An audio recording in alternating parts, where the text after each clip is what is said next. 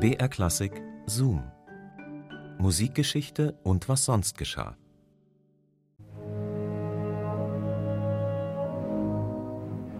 In der Nacht holte man ihn ab.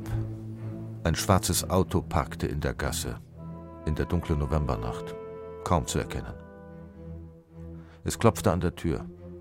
Drei Männer in langen Ledermänteln. Heinrich Neuhaus, wir haben ein paar Fragen an Sie. Bitte kommen Sie mit.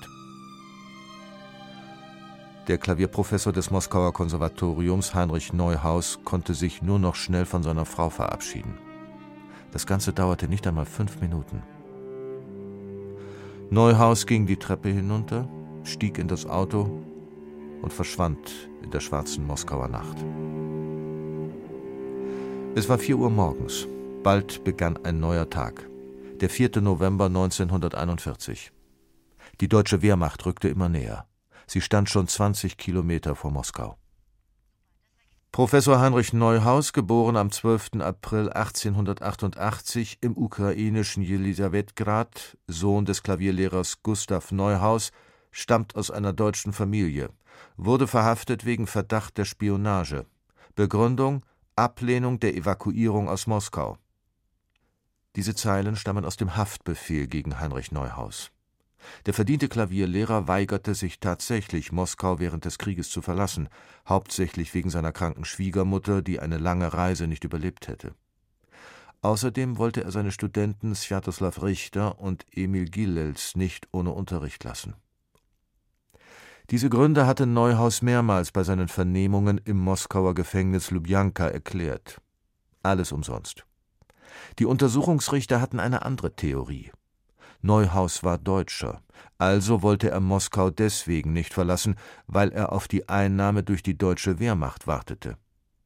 Ein Verräter, ein Spion, ein Verfechter des Faschismus, all das wurde dem Klavierprofessor vorgeworfen. Fast neun Monate lang wurde er, mal jede Nacht, mal einmal in der Woche, aus seiner Einzelzelle zu Vernehmungen geholt. Sein Enkel Stanislav Neuhaus schrieb die Erinnerungen seines Großvaters auf. Die Verhörer haben mich nicht geschlagen, aber sie hatten andere Methoden. Man leuchtete mir in die Augen mit einem grellen Licht, drehte meinen Drehhocker, auf dem ich sitzen musste, mit einer erschreckenden Geschwindigkeit oder schlug lange laut auf einen Gong. Der ganze Psychoterror, um von mir das Geständnis zu bekommen, dass ich ein deutscher Spion bin.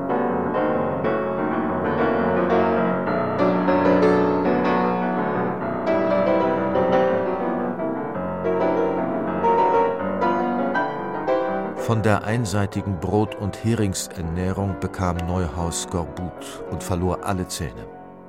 Erst ein halbes Jahr nach der Verhaftung wurde es der Familie und Freunden erlaubt, ihm Essenspakete ins Gefängnis zu schicken.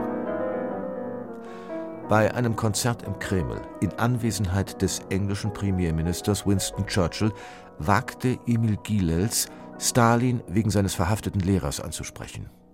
Stalin schätzte Gilels sehr und gab sogar vor Churchill mit dem Pianisten groß an.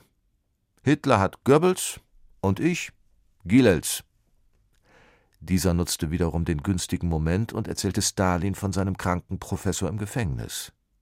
Stalin ließ seinen Sekretär kommen und gab nur eine kurze Anweisung. Man müsste dem Mann helfen. Ob Gilels Aktion seinem Lehrer das Leben gerettet hat, ist nicht nachgewiesen. Allerdings wurde Heinrich Neuhaus bald darauf aus dem Gefängnis entlassen mit dem Urteil fünfjährige Verbannung aus Moskau wegen der antisowjetischen Äußerungen.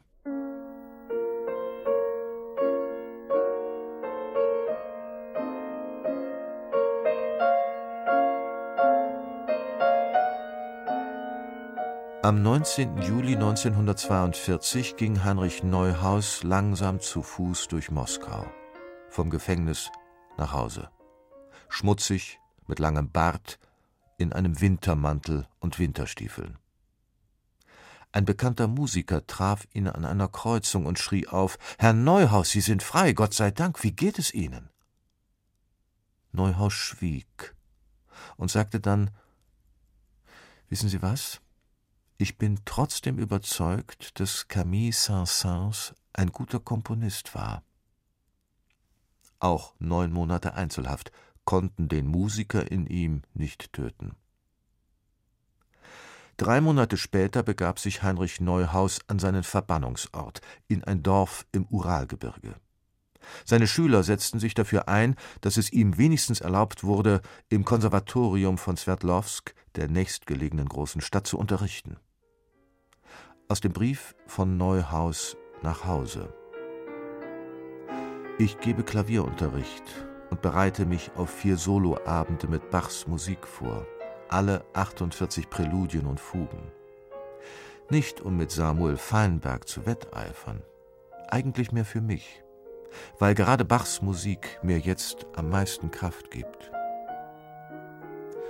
Währenddessen kämpften Neuhaus Freunde, allen voran Dmitri Schostakowitsch, in Moskau darum, dass seine Verbannungszeit verkürzt würde. Das gelang. Nach zwei Jahren, im Herbst 1944, kehrte der 56-jährige Pianist nach Moskau zurück. Heinrich Neuhaus unterrichtete noch 20 Jahre am Moskauer Konservatorium, das unter seinem Einfluss regelrecht zur sowjetischen Pianistenschmiede wurde. Viktor Krainev, Lev Naumov, Rado Lupo, Ivo Pogorelic. Sie alle sind durch seine Schule gegangen. Mit seiner Forderung, dass an erster Stelle das musikalische Kunstwerk stehen müsse und der Interpret dahinter zurückzutreten habe, legte Heinrich Neuhaus die Grundlagen zu einem Interpretationsstil, den man als die klassisch russische Schule des 20. Jahrhunderts bezeichnen könnte